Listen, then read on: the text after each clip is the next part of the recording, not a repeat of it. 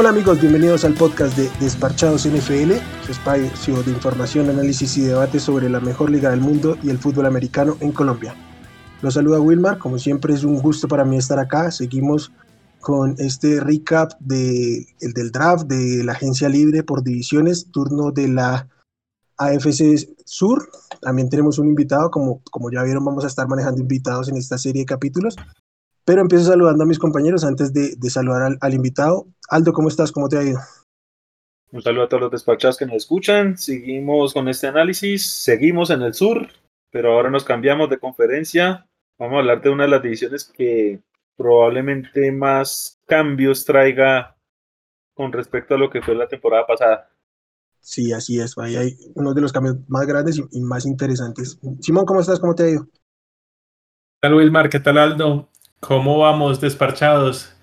No, listos, listos para acá hablar un rato de lo que es la AFC Sur y todos estos movimientos que, que ha habido ahorita en el Love Season. Así es. Y el invitado de hoy, un amigo personal, Mauricio Gutiérrez, fundador de Estadio Fantasy, mm, analista fantasy aprobado por Fantasy Pros, colaborador con la NFL en español. La verdad no sé qué más tengo que decir de ti, Mau. ¿Cómo estás? Qué gusto que nos acompañes acá. Muchísimas gracias por la invitación, el gustazo eh, es mío. No hay absolutamente nada más que decir, con eso es suficiente y gustoso de, poder platicar de, NFL y de esta división que como bien mencionan, pues el panorama puede ser muy muy diferente a, a como lo vimos en 2020. Así es, mi Mau. tenemos aquí una costumbre, como bien te podrás imaginar, nuestro mercado aquí en Colombia no es el mismo siquiera que en México. Para nosotros el fútbol americano siempre ha sido un poquito más extraño, más difícil de consumir. Y nuestras historias como, como, como de vida, por así decirlo, pues suelen ser peculiares, entonces nos, nos, gusta esta tradición de que la gente nos cuente cómo llega la NFL a sus equipos, cómo llegan a seguirlos, qué los apasiona en tu caso también, digamos, el fantasy que para ti es tan importante ya que es, es tu profesión de vida. Entonces, cuéntanos que, cómo llegaste a todo este cuento de la NFL. Pues mira, a la NFL, muy chistoso, no fue... Ah, fue un camino difícil, pero mi primer acercamiento fue como a los 10 años, probablemente en un viaje familiar. Tuvimos la oportunidad de ir a Houston. Y mi papá y mi abuelo eh, fueron de, vamos a ir a ver a los Houston Oilers, al Astrodome, y ya compramos boletos, entonces vámonos todos. Y para mí fue una experiencia increíble, eh, el ambiente en el estadio, me enamoré del equipo. Esa es la realidad, además el uniforme, el logotipo, hice mucho clic con, con, todo de los Houston Oilers. Y pues por eso hoy le voy a, a los Tennessee Titans. Ese fue mi primer acercamiento con la NFL, aunque después realmente no era tan asiduo de verlo cada semana mi, gusto por la NFL fue un poco aumentando cuando empecé a dejar de ver fútbol o empecé a dejarle de, de disfrutar tanto el, el, soccer, el fútbol, y entonces buscando algo que me pudiera entretener de deportes, la NFL para mí fue eh, abrir los ojos y, y descubrí que ya me gustaba, ¿no? Pero ahora sí me, me apasioné por completo. Y con el fantasy, pues fue descubrirlo alguna vez entrando a la página de nfl.com hace ya muchos años y empecé a ver que fantasy fútbol. Dije, ah, mí es un juego que tiene que ver con la NFL.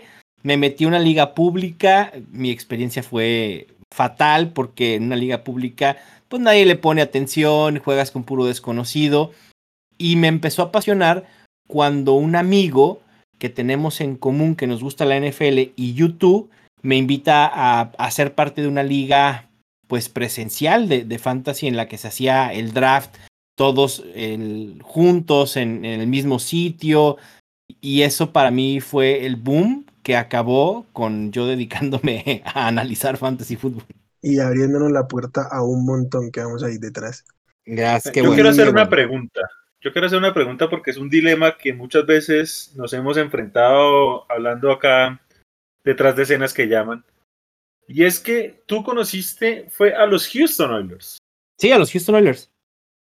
Pero te mudaste con Tennessee, o sea, hay unos que entran en el dilema de, bueno, ¿soy fiel a la ciudad o me cambio con la franquicia? ¿Cómo fue esa transición para ti? Porque tú realmente naciste fue como un Oiler, no como un Tiger. Claro, Sí, no, por supuesto. Mi, afición es a los Oilers primero. Y cuando se da la mudanza, sí entra en un conflicto muy, muy fuerte de decidir, me quedo sin equipo, le voy a alguien más, le voy a ir a los Tennessee Titans. Y para mí, eh, la clave fue que el equipo decidiera hacer la transición como equipo por completo, es decir, con todos los récords, con toda la historia detrás, no como sucedió con la transición de Browns a Ravens, donde los Ravens hace borrón y cuenta nueva, con los Titans no sucede, y eso para mí fue el que respetaran la historia del equipo, fue el determinante para decidir seguir leyendo a, los Tennessee Titans. ¿No te generó algún impacto después cuando nacieron los Houston Texans? Y más dentro de la misma división. Sí, obviamente hay una, hay una rivalidad ¿Y sabes qué más? ¿Qué, es lo que más me disgusta de, todo esto? Cuando algún jugador de los Texans se apropia de la imagen de los Oilers. Esa imagen para mí de Sean Watson con el jersey de Warren Moon. No, no, no, no, no, no, no, no. O sea, eh, eh, eh, mira, no me importa que me ganen un juego, que me tres touchdowns en contra, no importa, se pierde. Pero ya que te quieras apropiar nomás por estar en la ciudad de la historia que es del rival de enfrente, eso me parece de muy mal gusto. Ok, interesante. Perfecto, perfecto. Esta rivalidad ahí sabrosa. Sí, yo también iba a preguntarte justamente eso, porque digamos que mi equipo también sufrió hace poco un movimiento de ciudad. A mí también me, me costó un poquito. E, e, ese es un, momento duro, digamos, para, para uno como fanático, ese cambio de, de ciudad aunque inclusive fue un poco menos traumático para los Chargers, pues porque inclusive mantuvieron pues el nombre, los uniformes, todas estas cosas, ¿cierto? Mientras que en el otro pues cambio incluso hasta de nombre, si, eres, si es un poquito más complejo. Pero bueno, bueno, interesante ver ahí también tu, tu, punto de vista desde ese lado, porque, porque sí, a mí también me, me costó ese cambio de, de San Diego a Los Ángeles. Claro, me imagino, ¿no? Y además que sí fue un, un movimiento pues sufrido por, por cómo se da eh, en el tema de hispanos y, demás, pero bueno, ni hablar, qué bueno que le sigas yendo a los Chargers. Acá, donde yo vivo, es muy cerca de San Diego, estoy a dos horas de, San Diego y la afición de San Diego y la gente de aquí del norte de México que era aficionada a los Chargers, aún no se los perdona, ¿eh? Y, muchos sí dejaron de irle al equipo.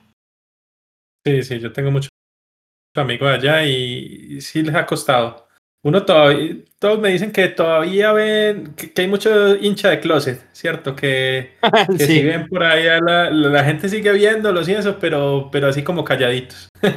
Exacto. Bueno, muchachos, arranquemos con el, con la, con el recap ya finalmente, y pues ya que veníamos hablando de los, de los Titans, pues sigamos con los, con los Titans. ¿Cómo estuvo el draft para los, para los Titans al menos en los primeros dos días? En la primera ronda se llevan al cornerback de Virginia Tech, Caleb Farley.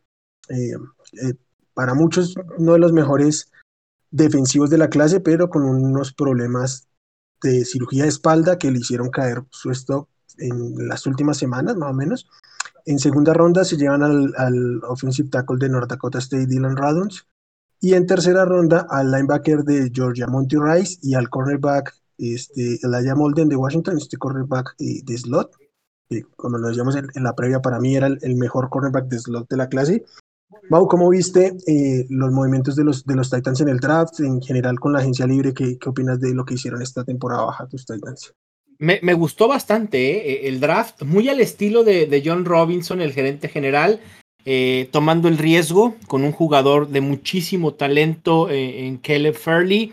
Para muchos, antes de hace unos 3, 4 meses, el mejor corner que había disponible, incluso para algunos el mejor defensivo.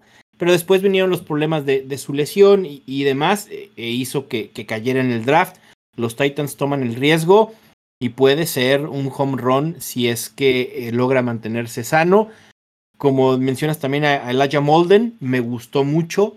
Justo coincido contigo que era el mejor corner de slot de esta camada y, viene muy bien a una defensiva secundaria que necesitaba muchísima ayuda.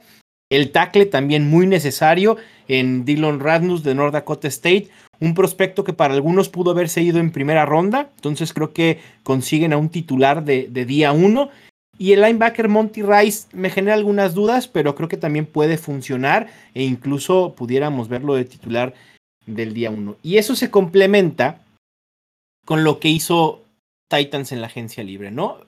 Si vimos a unos Titans no yendo fuerte por un receptor a pesar de haber perdido a, Corey Davis, a pesar de haber perdido a, este Adam Humphries, a John Smith en la posición de tight end, deciden elegir wide receiver en la ronda 6. Sin embargo, en la agencia libre se hicieron de, Josh Reynolds, lograron retener a Anthony Firkser y creo que eso compensa un poco. Me preocupa mucho el, tema del, cuerpo de receptores de los Titans, pero creo que teniendo a AJ Brown y a Derrick Henry, pueden darse el lujo de no tener a alguien más detrás de él. 500 toques entre ambos. probablemente, sí, sin duda, probablemente. Aldo, ¿cómo viste tú a los Titans? A ver, Tennessee, digamos, fue el en la división el que menos cambios sufrió, o para bien o para mal. Y es irónico porque es que de alguna forma se movió mucho este equipo. Pero no sé, digamos, la, uno siempre analiza los jugadores, el roster y todo. Yo creo que la gran incógnita de Tennessee es cómo va a ser esta ofensiva con un nuevo coordinador después del gran trabajo que venía haciendo Arthur Smith, ¿no? Hay que decirlo, no teníamos mucha fe en que Ryan Tannehill mostrara un buen nivel siendo mariscal y ha sido más que competente. No me seduce, no me, no me parece un jugador espectacular, pero de una u otra forma el tipo logra eh, ganar y eso es lo importante. No sé, me sorprendió fue mucho que no hubieran podido retener a Dory Jackson. No sé si Mauricio nos puede decir qué pasó realmente ahí, porque a Dory Jackson me pareció un jugador que de alguna forma tenían que haber retenido. Y fíjate que a mí también me hubiera gustado que, hubieran retenido a, a, Dory Jackson. No sé si ya su proceso en el, en el, equipo eh, vieron que no daba más y probablemente evitar pagarle. A mí también me, me extrañó, pero insisto, creo que los Titans tenían un plan ¿no? al, al, ir por, por Caleb Fairley y, sabían que si les caía iban a ir por él. Entonces a lo mejor fue parte del plan que tenía la gerencia general y, Mike Rabel. Y sí, a pesar de que me extrañó, creo que también es sano saber cuándo ya no estar pagando por un jugador que quizá ya no se ajusta a lo que quieres de tu defensa. Además que le, le, pegaron una limpia a, esa secundaria, ¿no? Que sí, total. sufrieron mucho, pero pues, salió Dory, salió Malcolm Butler, Kenny Vaccaro, que todavía no tiene equipo, pero yo asumo que no va a volver a los Titans. Y, Desmond King. Y, Desmond King, y llegaron tres cornerbacks, uno agencia libre, como es Janoris Jenkins, y, los dos que, que, trajeron al draft. Creo que, que sí, er, er, era, era, una decisión como muy filosófica, ¿no? De, vamos a cambiar esto que se vio muy mal el, el año anterior y vamos con una, con una secundaria eh, completamente nueva. ¿Cómo, lo viste tú, Simón? Ah, qué pena. Dale, Mau, dale. Pero nada más para, para agregar, un movimiento que no me gustó de los Titans fue la contratación de Bob Dupree. Y, miren que es la contratación estrella en la agencia libre, ¿eh? pero me parece muchísimo dinero invertido ahí por un linebacker que viene saliendo de una lesión muy, muy fuerte. Bueno, pero yo quiero decir algo. Es que, ¿qué tenían para, para mejorar la posición que más han sufrido en los últimos años? Y no nada, es correcto. O sea, no, yo opino igual y sí, pagaron exagerado por Batupri, pero después de todos los fracasos en la posición, yo creo que yo creo que más allá del riesgo valía la pena. Sí, yo creo que podían ir por otro jugador Edge diferente que de pronto fuera un poquito menos caro, porque digamos que los del siguiente tier no es que sean mucho más, más malos pues que, que Dupri. Pero, pero sí, les tocaba pues Tampoco, tampoco lo critico tan horrible esa contratación de Dupri, porque si era algo que necesitaban. Y con lo de los corner, a mí no me sorprende tanto porque si ven, por ejemplo, por ejemplo, mis Chargers también hicieron una cosa así que mm, una destrucción nuclear con la línea ofensiva, que fue justamente su, su punto más bajo. Lo mismo hicieron Tennessee, salieron prácticamente todo, de toda su secundaria, ¿cierto? se llama a ver ahí un, un equipo súper diferente a la secundaria, con Janoris eh, Jenkins, con Kevin Johnson, con los corners pues, que tomaron en el draft. O sea, va a ser súper, súper, súper diferente a la secundaria. Y, y, no, pues habrá que ver a mí todavía me, preocupa el tema del, del, wide, receiver. Hay que de Fitzpatrick me gusta, pero no sé si esté para hacer un 2 ahorita mismo. ¿Cierto? Eh, habrá que ver. Ah, el tema es el, dinero. Creo que los Titans están en una situación similar a la de los Falcons en, en cuestión de, ah, de espacio de tope salarial, pero pudiera, a ver, te haces de, reconstruyes dos, tres contratos y, liberas el espacio. siempre hay algo que se puede hacer con los números. De acuerdo. Y... Total, para mí este es uno, un equipo que le encajaría, pero perfecto, Julio Jones. Sí, por supuesto, a mí me encantaría, obvio. Maui, ¿y cómo es la, la posición de Tyden? Perdieron a John Smith y tampoco es que lo hayan suplido. Eh, se, va a resentir, pero creo que Anthony Firkser puede ser eh, un buen suplente, es decir, puede, puede hacer las cosas bien. No es un John Smith, obviamente, para nada, pero creo que los Titans obviamente saben que, que tenían algo en Firkser y por eso dejan ir a, John Smith. También está Geoff Swaim, el, el Titan que estará detrás de, de Firkser. Así que no me preocupa tanto eh, la salida de, de, Smith. Va, perfecto. Eh, ¿Algo más que decir alguno sobre los Titans o nos pasamos? No, le quiero preguntar a, a Mauricio como fanático, ¿no? ¿Sientes que Tennessee dio un paso adelante, un paso atrás, un paso al lado? ¿Cómo sientes que entran estos Titans a esta nueva temporada? Yo creo que dan un paso atrás, ¿eh? Creo que vamos a ver unos Titans muy disminuidos. Y la clave, eh, lo dijeron hace un momento, la salida de Arthur Smith. Habrá que ver cómo reacciona la ofensiva ante su salida, una ausencia que, que sin duda va a pesar. Yo tengo a los Titans peleando por un puesto para playoffs, pero no estoy seguro de que vayan a pelear por, por ser campeones divisionales. Mm. Yo también los veo más o menos peleados. Pero los ves volviendo a, a postemporada.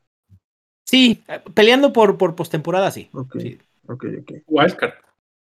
Sí, por el wildcard, exacto. El problema es que está la AFC West y, uy, cuidado. No, pero es que hay algo que, a ver, del, del presente de las divisiones, y pues lo vamos a hablar ahorita con, con equipos, yo creo que le ayuda mucho a los Tyrants que hay dos equipos que están muy mermados en cuanto a talento, en cuanto a presente, que eso de alguna forma tiene que impulsar un poquito el récord con respecto al resto de las divisiones. Claro. Sí, estamos hablando de que Jacksonville de pronto le puede arañar ahí un, un partidito, pero Houston sí está totalmente mermado. No, pero por la calle de la amargura. el duelo Tennessee versus Jacksonville es muy probable que independiente que haya llegado eh, un nuevo mariscal a los Jaguars, eh, yo creo que todo el mundo sigue viendo favorito a ganar a Tennessee, ¿no? Entonces es más probable esa victoria y eso ayuda, o sea, pueden haber sorpresas, claro que sí, pero Indianapolis y Tennessee han podido sacar ventaja a los otros dos y sus presentes no tan buenos para de alguna forma inflar ese récord que les ayuda para las postemporadas. Sí. Sí, como dices, los Titans parecen ser el segundo mejor equipo de esta división al final de cuentas. Sí, claro, sí, claro que sí. Yo, yo, lo otro, lo otro es, digamos, con, con Jacksonville es el, el, calendario. Se encuentran en semanas, en semana 5 yo no sé si en ese momento ya haya tanto cambio en, la estructura de los Jaguars como para, para sacarle ese partido. Y el otro que si viene siendo más adelante la temporada, pues es en, Tennessee. Mm, a mí no me sorprendería que barrieran también a Jacksonville. Sí espero que obviamente los, los Jaguars den un paso adelante, que no es tan difícil dar un paso adelante con lo que, lo que había. Pero pues obviamente, aunque sea Trevor Lawrence, es un coreback novato se va a tardar un poco en agarrar y, seguramente los primeros partidos les va a costar más y vamos a ver algo mejor de ellos ya en el remate. Pues así lo vería yo. Justamente hablemos de, Jacksonville. ¿Qué hicieron los, Jaguars en el, draft? primero que tuvieron cinco picks en, en, los, en el top 65, un capital de draft es bárbaro. Empezaron con el pick 1, Trevor Lawrence, el coreback de Clemson, uno de los, de los mejores prospectos mm, en la historia, en la posición, por así ponerlo. En su segundo pick de primera ronda se llevaron al running back también de Clemson, Travis Etienne. en segunda ronda al, al cornerback de Georgia Tyson Campbell y al offensive tackle de Stanford Walter Little. Y en tercera ronda se llevaron al safety de Syracuse, Andrés Cisco. Eh, mucho capital que también lo, lo invirtieron los, los Jaguars, ¿cómo lo ven? Soy yo, porque yo no sé si Jacksonville tenía que darse el lujo de tomar a Travis Etienne en el draft. Etienne es un buen jugador y yo creo que va a ser eh, por lo menos un top 15 de la posición en la liga, lo cual ya es ganancia. Pero, hombre, estos Jaguars tenían muchos huecos como para tomar un corredor y más después de que encontraron uno muy bueno y muy económico en el draft pasado. ¿No? No entiendo el pick de Travis Etienne y para mí eso, eso tiene que ser como un lunar en lo que hicieron, porque con todos los picks que tenían yo creo que pudieron sacar buen talento.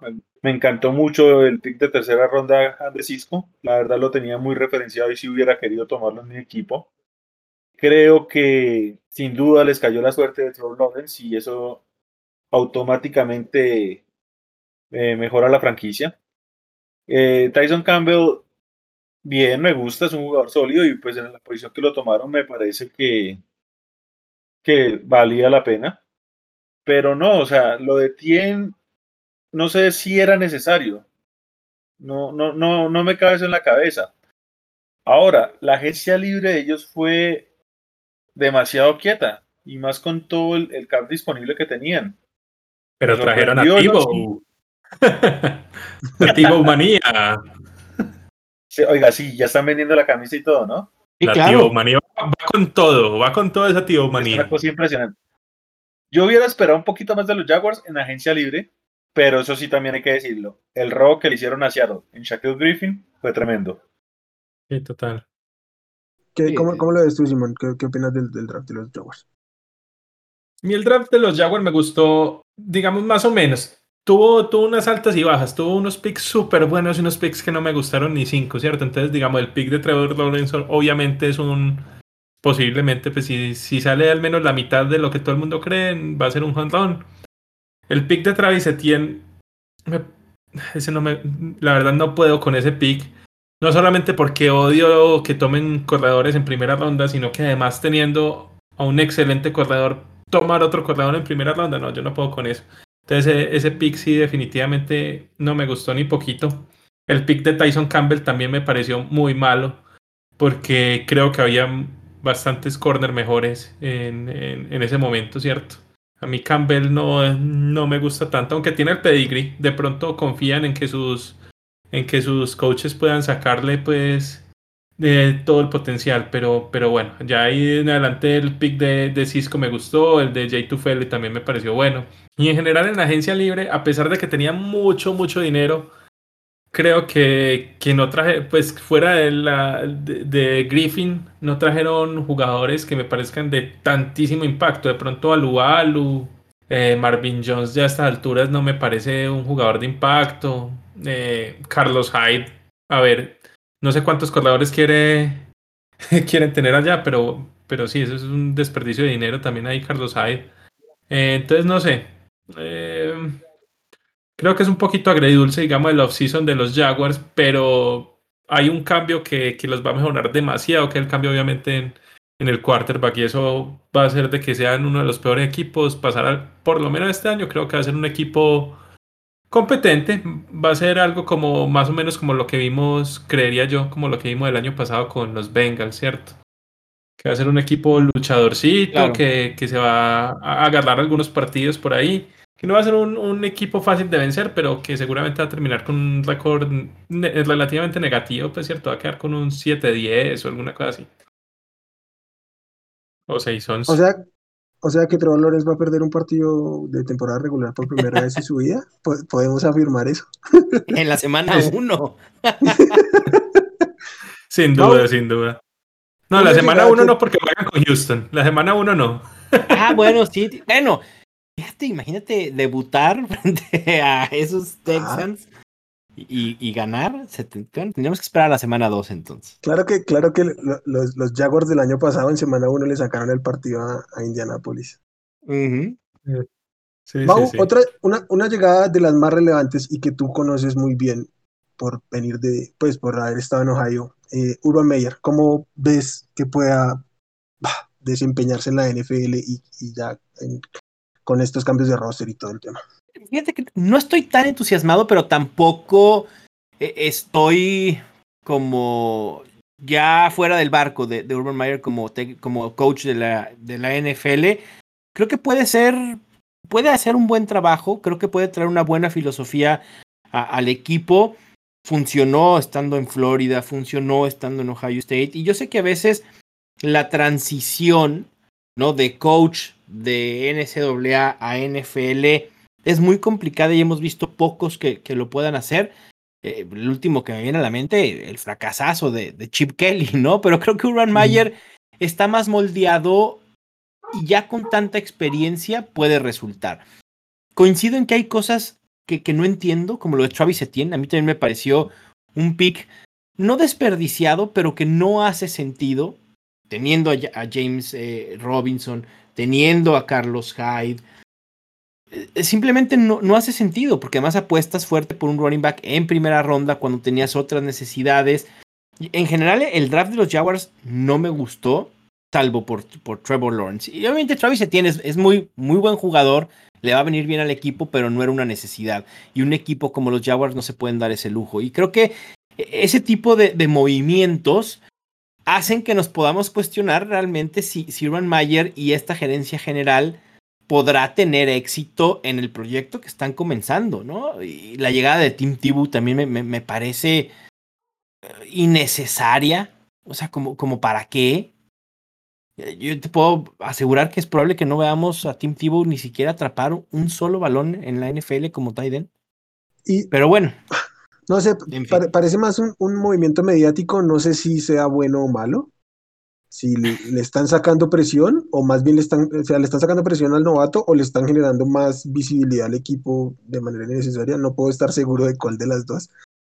Porque lo, lo de sacar, no, solo sacar la camiseta a la venta, sino sacar en el promocional, en el, en el promocional, sacar la, la, el nombre de Tío, o sea, ¿a, qué estamos jugando? Tan, ¿qué, tan mal puede estar el roster para que el tercer jugador para mostrarse sea, Tintivo, ¿no? Y, Quien no quiere el jersey, el cuarto Taiden del equipo. a, mí, a mí tampoco me, me gustó. A mí soy súper fan de Travis Etienne, pero uh, yo creo que era claro que los Jacksonville Jaguars tenían que ir por el mejor talento disponible y un corredor en el, en el pick 25. Más allá de que mm, yo no soy del todo fan de, de, James Robinson, creo que es un running back cumplidor que se vio en una situación muy cómoda, estuvo corriendo contra el mayor porcentaje de, cajas pequeñas en la, en la NFL y eso le benefició a su producción. También es cierto que el único, el único corredor undrafted que ha tenido más de mil yardas en, dos temporadas seguidas es Philip Lindsay, que tampoco era una, magna de talento. Eh, es, es, normal que sea un, running back sustituible. Con lo que yo no estoy de acuerdo es con el valor que se le está dando al, al que viene a reemplazarlo. Claro.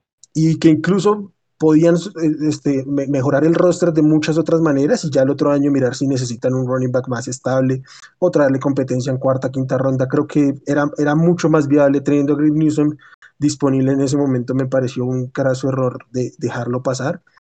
Tyson Campbell lo puedo entender más, pero tampoco soy súper fan de él como, como jugador.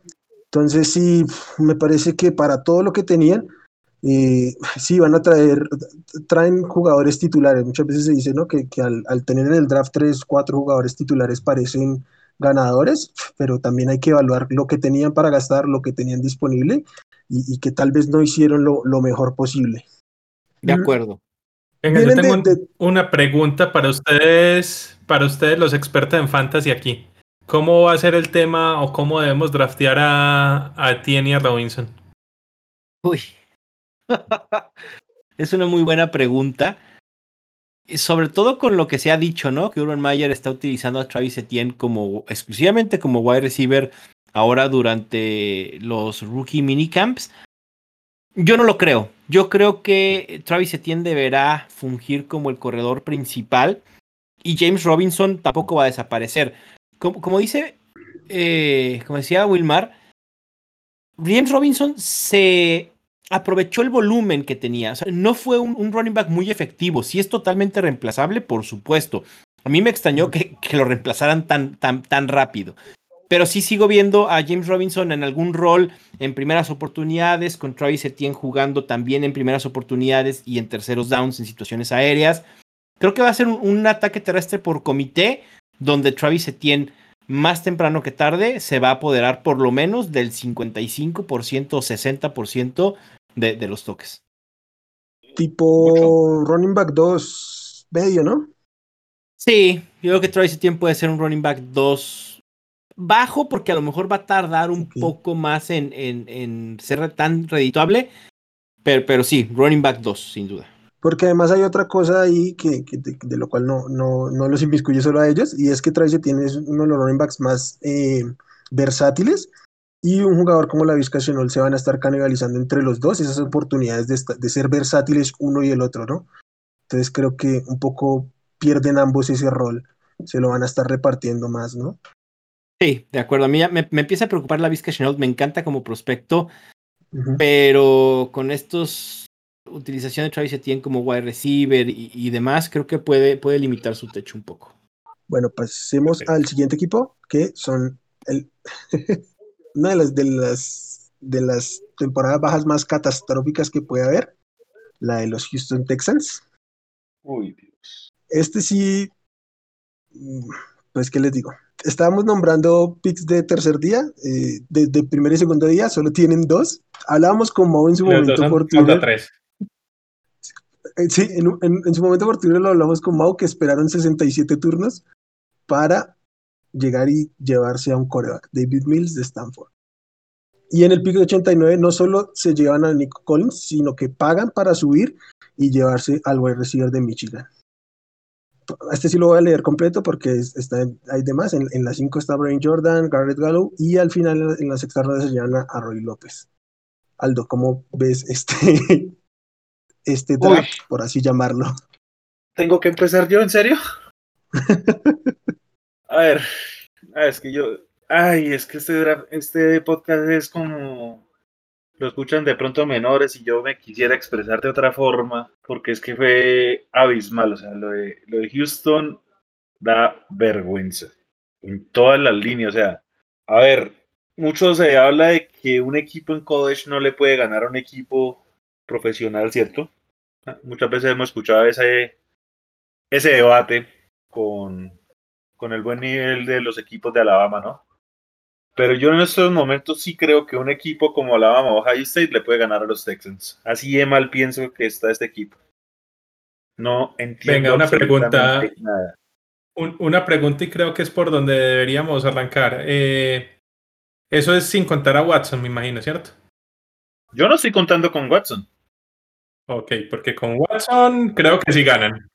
Yo no, quiero hablar de temas extradeportivos. Yo creo que ese drama dejémoslo a un lado. A mí me gusta hablar desde el juego, ¿cierto?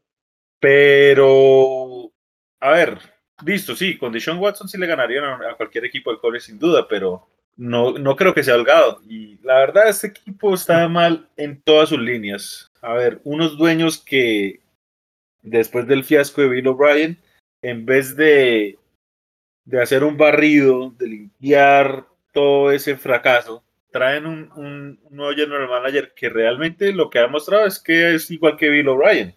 Yo no le he visto sensatez alguna a los, a, a los movimientos como gerente en el equipo. Dentro de todas las opciones de, que podían tener para head coach, en donde incluso pudieron buscar uno que fuera del agrado de Sean Watson y que ayudara un poquito a todo ese drama, que ya de por sí cargaba un equipo tan mal manejado. ¿No? Trajeron al especialista del juego aéreo de Baltimore. Por favor, Baltimore era de lo más horrible del juego aéreo. No, no, me cabe eso en la cabeza cómo era el mejor opción que un Eric Enemy. No me cabe. Miramos la agencia libre y pues que fue lo medio decente, ¿no? Y lo único que me gustó realmente fue pues ese movimiento por Marcus Cannon, más allá de que no es la gran cosa.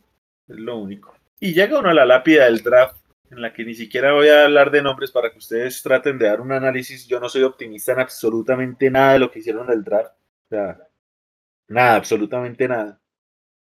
Yo no veo a Houston, o sea, si Houston llega a ganar un juego, me va a sorprender, porque para mí estos Texans son más malos que lo que fueron los Jaguars de la temporada pasada. Y Jacksonville solo ganó un juego. Yo no veo a Houston. Yo no veo a este equipo de Houston ganando. Es, terrible. Sí, está. Ah, ¿Cómo decirlo? Es que. Obviamente el panorama con Deshaun Watson mejora un poco, pero, pero aún así e, el roster es, es terrible. Y si quitamos a Deshaun Watson de la ecuación, bueno, hagan de cuenta que, que yo suelo hacer la broma que los Texans parece ser que están armando dos equipos para jugar en la Liga Mexicana de Fútbol Americano. O sea, Jeff Driscoll, Ryan Finley, Tyrod Taylor, Mark Ingram, Philip Lindsay, Chris Conley. E, e, e, ese y esos son los titulares. Imagínate, no, no, no, no, no. Con un David Johnson ya muy venido a menos.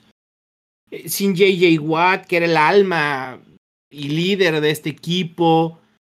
No, está terrible. De verdad, el panorama para los Texans luce muy, muy, muy, muy mal. Y si queremos pensar que Deshaun Watson no, no juega, pues esto se pone aún, peor. Yo les hago una pregunta. Fuera, pues, y suponiendo que, que no está Deshaun Watson, ¿cierto? Que eh, ahí estamos partiendo. Fuera de, de Tonsil, ¿qué jugador élite o bastante bueno tiene ese equipo fuera de Laremin Tonsil? Mm, uf. No, sí. A, mí, me gusta. Un comerciales y ya regresamos. A, mí me gusta Zach Cunningham, pero está lejos de ser élite. O sea, es un linebacker cumplidor. Que, a mí, porque que por gusto personal, me, o sea, me gusta, pero lejísimos de ser élite. Claro. Sí, total. pues para mí yo diría que el mejor jugador que tienen fuera pues de Tunsil sería tal vez Brandon Cooks, pero pues o también es muy, muy lejos pues de ser un excelente receptor 1, ¿cierto? Sí, o, Justin Reed. Justin Reed es, sí, pues. Pero no, o sea, realmente sí, se, se, ve, se ve caótico y se ve, lo, que decía Aldo, se ve mal desde arriba. Dueños y Nick Caserio, o sea, le han bastado meses para demostrar síndromes de incompetencia. O sea, la, la, serie de, de, de, contrataciones que nombra Mau, todos estos contratos de veteranos desechados por sus equipos, que sí, contratos de, de 2, 3, 4 millones, lo que sea, pero, o sea, ¿cómo invierten el poco dinero que tienen en, pues para, con el respeto en cosas tan inservibles, ¿no? O sea, el panorama se, ve crítico. Yo lo entiendo más o menos porque, digamos, tenían muchos huecos, entre comillas, y supuestamente lo están llenando, pero pues le están llenando con otro hueco. Entonces, Cierto, eh, entiendo que lo, que veían ellos es, bueno, tenemos un montón de huecos y tenemos muy poco dinero, traigamos jugadores a ver si alguno logra llenar algo, ¿cierto? Pero a mí lo que más me preocupa es el tema del draft, porque a ver, este, este equipo está que grita que va a quedar de último en la NFL, que va a tener el pick 1 el próximo año, ¿cierto? Entonces, yo no entiendo por qué ir por, por Mills. Porque, a ver, yo, no, veo cómo puede ganar e, e, ese pick, cómo puede ser un buen pick, porque Mills no está para este año. Mills este año no, no va a hacer un buen trabajo, ¿cierto? Y, y si a Mills lo ponen este año, porque lo tienen que poner para, para ver qué tienen ahí, porque es muy probable que el próximo año tengan un, un nuevo quarterback, ¿cierto? En, la primera selección del draft. Entonces, ese pick como eh, yo con Epic no puedo, porque va a pasar una de dos cosas. O que van a tomar un, quarterback con el primer pick del próximo año, o que va a regresar de Sean Watson, una de las dos. Pero Mills no tiene como, como tener algún futuro ahí en, en, los Texans. Entonces, ese pick me pareció horrible. Me pareció muy, muy, muy, muy mal pick.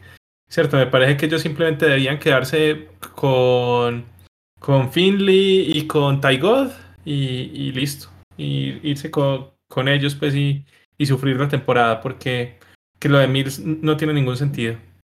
Es, que un poco la narrativa cuando, cuando lo seleccionaron a Mills fue, todo el mundo dijo, esto es un mensaje sobre, sobre Sean Watson, ¿no? Y creo que sí, es un mensaje sobre el futuro de Sean Watson, pero les va a servir David Mills. David Mills, ustedes saben que yo no soy fan de ningún coreback fuera del top 5 este año. Para mí ninguno es desarrollable, creo que son suplentes y hasta ahí. Y si viene tu primer pick después de esperar 67 turnos por un coreback que no vas a utilizar ni siquiera en la emergencia de este año, porque asumo que el, titular va a ser eh, Tyrod, este, pues no tiene ningún, ninguna lógica, ningún sentido. Sí, en la tercera ronda no es la, más llena de talento, pero había talento disponible como para, pues, para ponerse en esa. Y luego también tienen, sí, huecos en, en posición de, de wide receivers, pero seguir sacrificando capital, la misma filosofía que estaban manejando este, con, con Bill O'Brien, ¿no? De regalar capital de draft simplemente por, por algo, por cualquier cosa. y por un receptor que además en la mayoría de Big Boards pintaba para hacer sexta, séptima ronda más o menos. a mí me gusta, a, mí me gusta el receptor, no, eso no me Pero, ¿A ¿sabes, gusta, Sí, Nico Collins me, gusta, digo, no me encanta, pero al final de cuentas, pues, si tiene oportunidad, puede ser utilizable. Eh, hablando de, de, Fantasy, En, Dynasty. Pero apoyando lo que dicen, es increíble cómo este equipo, a ver, decimos, el pick de tercera ronda, el primero que tuvieron es David Mills, pensando comprando un seguro por si algo llega a suceder con, con Deshaun Watson y que no esté en el roster en 2021. Aún sabiendo eso, y supongamos que sea cierto, como por qué vas por un wide receiver, como por qué vas con un tight end con los siguientes dos picks, es decir, no eres un equipo que necesite construir armas alrededor de alguien, de un pilar, si estamos asumiendo que los Texans creen que no van a contar con Deshaun Watson. Entonces, es error tras error, tras error, tras error, y son picks desperdiciados, picks que si de por sí tenías pocos y los empleas mal, y luego rematas con las contrataciones que habías hecho y que sigues haciendo en agencia libre. A, mí lo de los corebacks me, parece ya. ¿A qué están jugando? Le pagas a Tyrod Taylor, le pagas a Jeff Driscoll, sí, no mucho. Haces un trade con los Bengals por Ryan Finley. De verdad, no entiendo qué están haciendo los Texans. No me queda claro, no lo voy a entender. Ojalá tengamos alguna serie como estas de, de Amazon, de, los equipos, donde podemos ver más a fondo qué está pasando, el Hard Knocks o cosas así, qué está pasando con los Texans, porque de verdad, de, otra manera, no se explica. Y, como dice... Decir algo. Yo no, yo no creo que eso se vaya a dar, qué, qué penaldo, porque en este momento la NFL no va a querer mostrar nada que tenga que ver con Deshaun Watson. No, por supuesto, ni con los Texans, créeme. No, ¿y, quién, lo, quién lo va a consumir? O sea, el, morbo no da para tanto. Eh, sí, sigue Aldo. Bueno, Deshaun Watson yo creo que la gente sí lo vería, pero obviamente eso no lo mostrarían ahí. Sí, sí, sí. Ah, yo, yo quiero decir algo y no quiero pasar como el fanático prepotente o egocéntrico, ni mucho menos. O sea, al final de cuentas somos solo fanáticos, pero y, hago la pregunta abierta acá, pero ¿no les da la sensación de que cualquiera de ustedes, muchachos, podría haber hecho un mejor trabajo como general manager que este señor Nick Caserío? O sea, ¿realmente hay algo que uno diga fue un buen movimiento de los Texans? No. Eh, yo no lo veo. No, no, no, para nada. No, ninguno. No. A mí me gustó Philip Lindsay, pero por el precio que pagaron. Me gustó Philip Lindsay, pero pues como decir como la gran contratación, pues. Va, pero, pero ese es un movimiento, ese es un movimiento de Lindsay. Mm, que se fue al único backfield donde puedes tener oportunidad de ser el, running back principal. No, no me parece este eh, genialidad eh, administrativa, por así. A mí me gusta el, el, de Shock Lawson para lo que tenían, me gusta Shock Lawson, pero no, no más. Marcos Cannon, como decía Aldo, pero Marcos Cannon viene de no, jugar en 2020 y estaba eh, pues desechado por los, por los, por los Patriots. Sino que, en serio, yo y hago la pregunta es porque, a ver, uno como fanático siempre eh, aspira a ciertos movimientos, lo hablamos mucho en el draft de que yo quiero ese jugador, yo quiero aquello, tengo un perfil todo, pero es que yo, yo me pongo a mirar cada movimiento que hizo Houston y no encuentro sentido. O sea, que tu mejor movimiento en la agencia libre y en el draft sea tomar un tackle que no jugó la temporada pasada por el tema que sea, eso ya debería preocupar, ¿no? Sí, bastante. Sí, claro. Y lo, lo, otro que yo veo el calendario de los Texans, yo no veo un equipo al que le puedan ganar. Creo que sus partidos más sencillos, por así decirlo, serían sus, contra los Jaguars, los dos juegos, y contra los Jets. Y de ahí en más mm, se me hacen todos, todos ¿cómo se dice? Eh, perdidos, ¿no? Claro, sí, por supuesto. Porque ni siquiera se encuentran por ahí contra un Detroit o contra, que les gusta un Filadelfia, que me parecen como los otros equipos más flojitos. Pero, pero sí, no, no veo cómo, no veo cómo ganen un partido. Creo que siempre uno lo van a ganar. Esto, y, pues y, y, luego, y luego terminan como los Jets el año pasado, ¿no? Metiéndose el pie y, no pudiendo estar en, en el uno. Pero bueno. Pasemos con el equipo claramente más interesante de esta, de esta división, que apunta para contender por la, por la conferencia americana, como son los Indianapolis Colts. Tuvieron en sus dos primeros días solo dos selecciones, primera y segunda ronda, ambos defensive eh, edge, Quiripay de Michigan, que a mí me encanta, ya se los he dicho.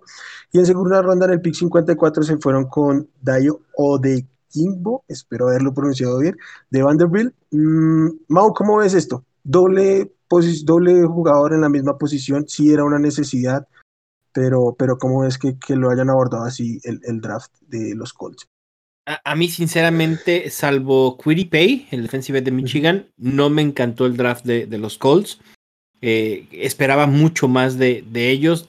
No me gustó dobletear, a pesar de que era una necesidad ir por dos defensive ends. Eh, es como decir, bueno, si le pego a uno, qué bien, si le pego a los dos, magnífico, alguno de los dos tiene que resultar, ¿no? Me, parece que eh, manda ese mensaje de, cierta manera. Habrá que ver cómo utilizan al defensive end de, Vanderbilt. Pero en general, como dices, sí, los Colts parecen el equipo más, más sólido su mejor contratación o su mejor movimiento no vino en el draft, como ya eh, sabemos todos, ¿no? Ni en la agencia libre.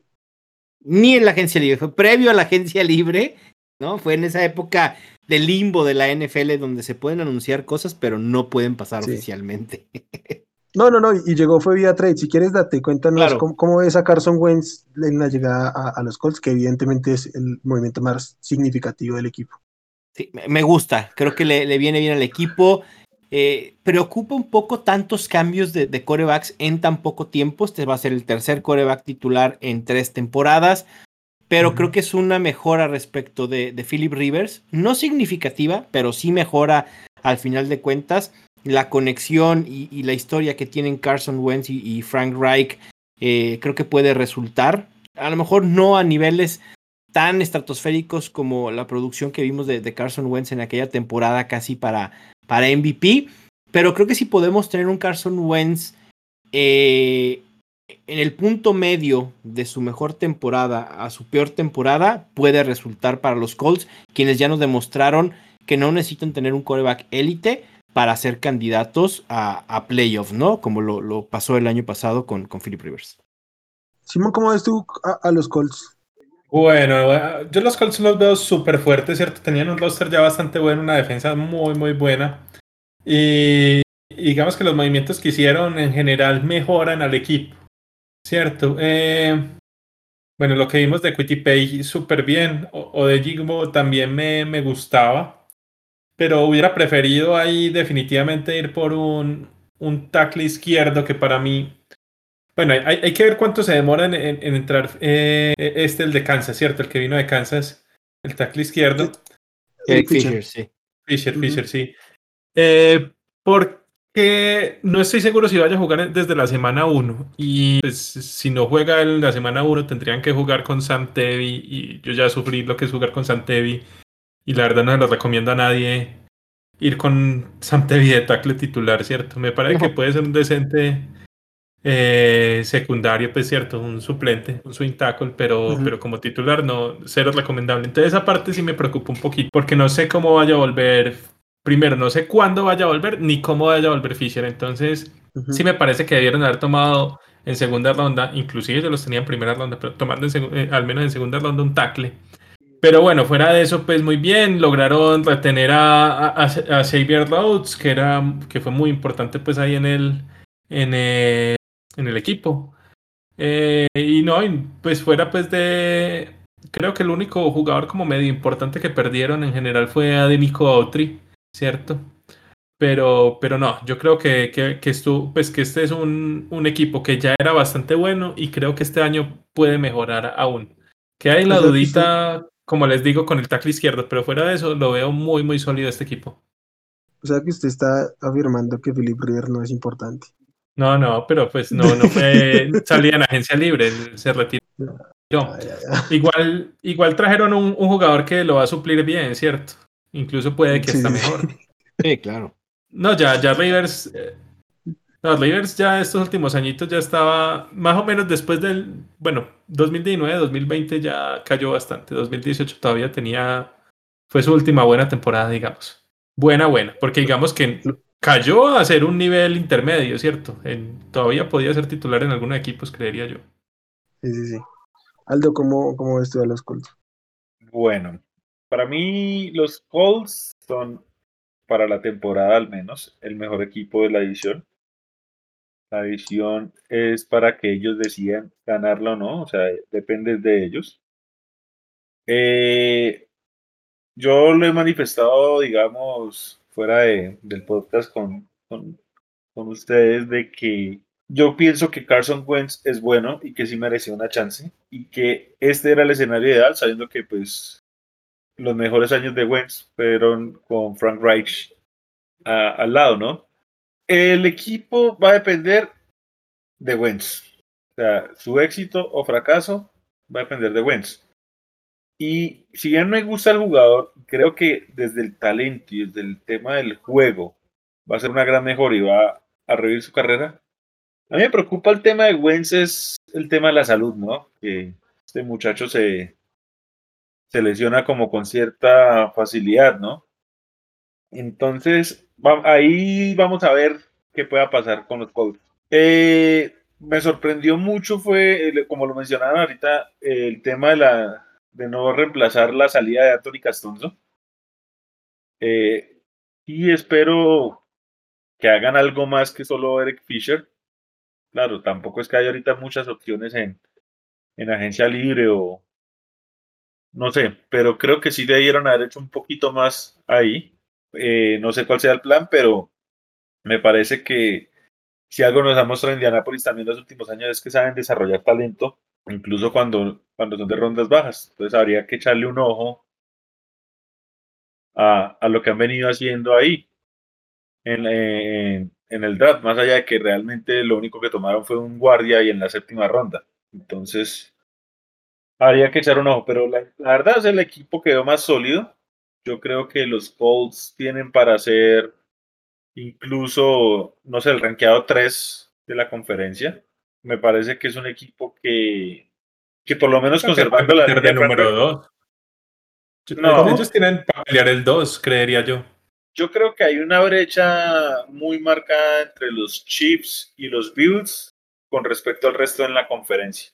Pero es una opinión pero si vemos al Carson Wentz que vimos en el año que Philly llegó al Super Bowl, sí es probable que los Colts puedan dar una sorpresa, eh, bien sea a los Chiefs o bien sea a los Bills. Eh, les favorece el hecho de tener a los Jaguars y a los Texans en la edición, eso les va a ayudar con el récord, ¿cierto? Y de alguna forma el hecho de que los Titans eh, bajen nivel va a hacer que ese duelo directo lo puedan incluso ganar. O sea, yo creo que es muy probable que los Colts puedan barrer la división.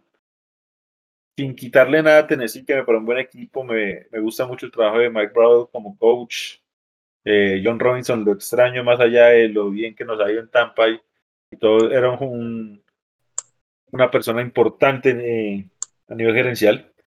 Pero yo creo que si los Colts de por sí compitieron tan bien con un Philip Rivers ya mal, hay que decirlo. El año no va para que uno pensara que era un gran mariscal. Mire que fue un equipo que entró a playoffs. Entonces, sin duda alguna con Wentz sí tiene que dar un saltico más adelante. Entonces es probable que, que puedan barrer la división y ya tener un 6-0. Así te ayuda mucho para enfrentar el resto del calendario. Sí, me parece que el segundo pick le sobra. O sea, yo creo que con Pay era suficiente para la posición y de pronto haber buscado un tackle en la segunda en la segunda posición. Y creo que había todavía al menos dos opciones decentes en el momento que ellos tenían para el pick, pero bueno. Pero no, en general, algo sólido. Eh, una apuesta que yo igual aplaudo de Wentz. Yo eh, comentaba a los compañeros eh, que era el cambio lógico y pues así lo llevaron, no gastaron tampoco mucho. Entonces, yo creo que, que eso, que los Colts son el mejor de la división y que dependerán de la salud de Carson Wentz. Sí, a mí lo que no me gustó de esta agencia, desde esta temporada en general de los Colts, y sé que no es el, estilo de, Chris Ballard, entiendo por qué no lo hacen, pero a mí me hubiera gustado que lo hicieran de una manera distinta y es como esa falta de agresividad.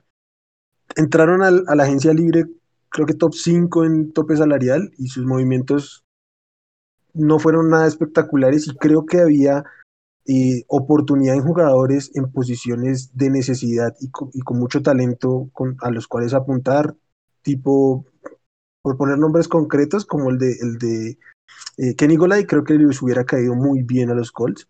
Creo que no, es, no es del todo malo el cuerpo de receptores, pero creo que es bastante mejorable.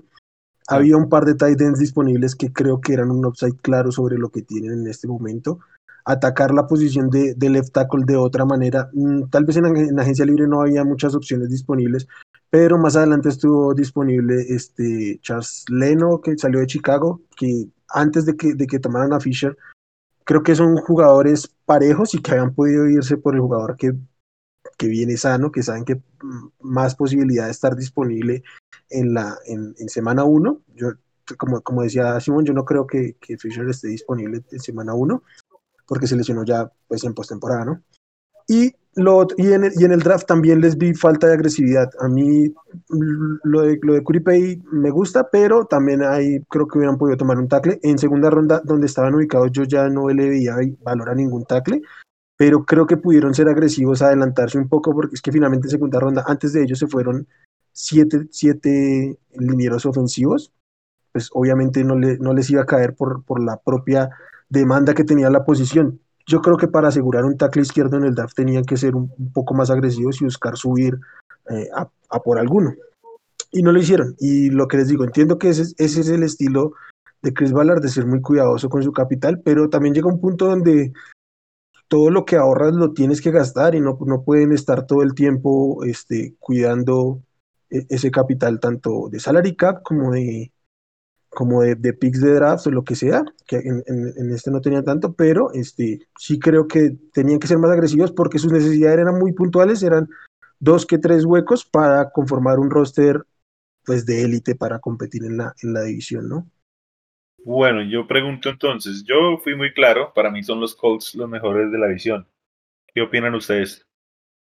Sí, sin duda, yo creo que está clarito el ranking inclusive de los equipos de la división Ahí sin duda sería primero Colt, segundo Tennessee, tercero Jacksonville y cuarto, pero por mucho Houston. Y creo que todos lo tenemos así.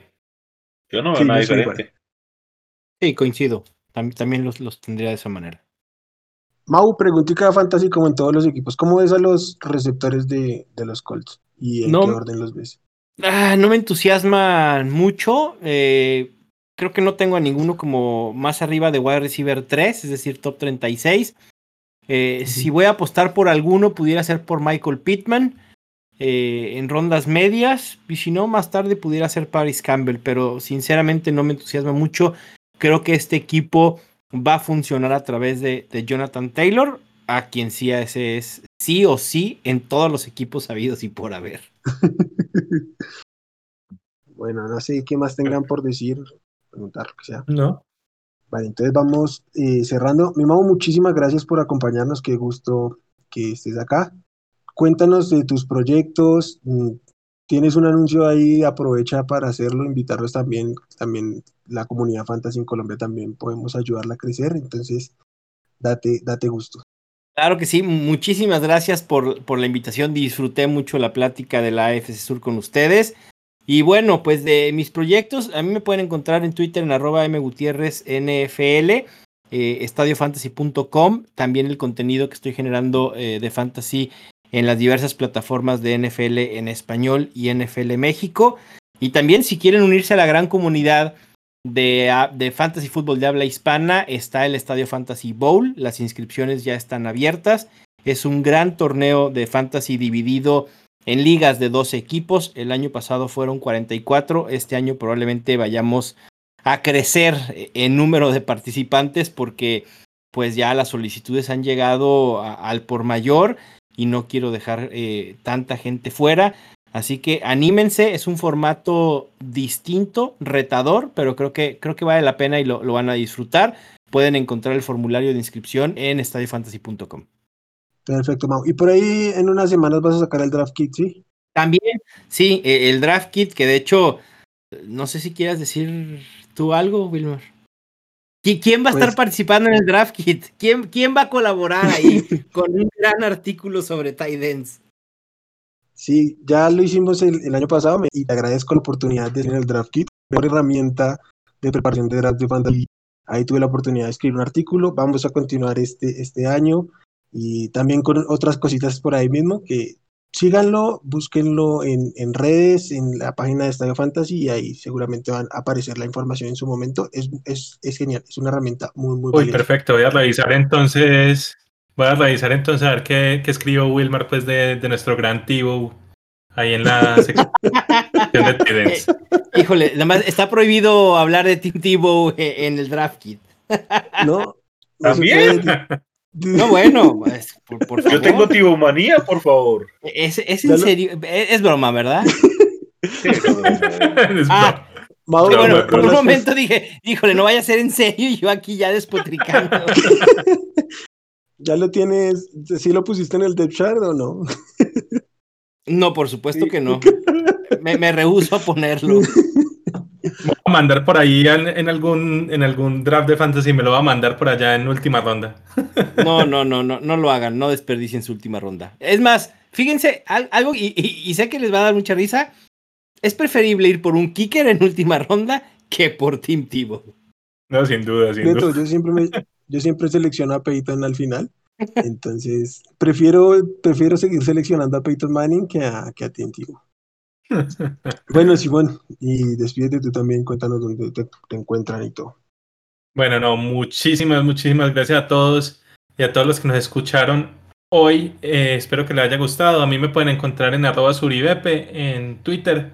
Eh, y no, un gusto, un gusto estar por aquí y nos vemos entonces en la próxima. O nos hablamos otra vez. Aldini, qué gusto. Bueno, me dejan muy triste como tratan a mi tintivo, pero bueno, no importa. La tibomanía sigue todavía vigente. No, mentira, estoy hablando en serio. Eh, muchas gracias, muchachos. La pasé delicioso. Mauricio, ha sido un placer escucharte. Excelente tus aportes, tus comentarios. Voy a ver si seguimos este proyecto de fantasy con más seriedad. La verdad, yo no soy muy de los fantasies. Pierdo como motivación en el tiempo, pero voy a comprometer un poquito más esta temporada y, apoyar también este proyecto que, estás llevando. A mí me encuentran en Twitter como arroba aldobox. Eh, ya saben, cualquier cosa, cualquier pregunta me pueden buscar ahí. Y nada, para una próxima oportunidad. Eh, muchas gracias a los tres. Con los tres siempre es un placer hablar de, de NFL. Mm, a mí, Wilmar, me consiguen como arroba wchavico en Twitter las redes del podcast, arroba desparchados NFL. Mm, suscríbanse, activen notificaciones también en las, en las plataformas donde nos escuchen. Vamos a seguir con estos episodios, vamos a tener más y más invitados mm, que nos siguen aportando toda su experiencia y conocimiento y para que siga creciendo esta comunidad. Eh, cuéntenle a sus amigos, todos aquí, que, que, puedan hacernos llegar. Nos ayudan muchísimo a nosotros y ayudan a que la comunidad de NFL en, Colombia crezca. Un saludo a todos, que tengan feliz tarde, día o noche según nos escuchen y adiós.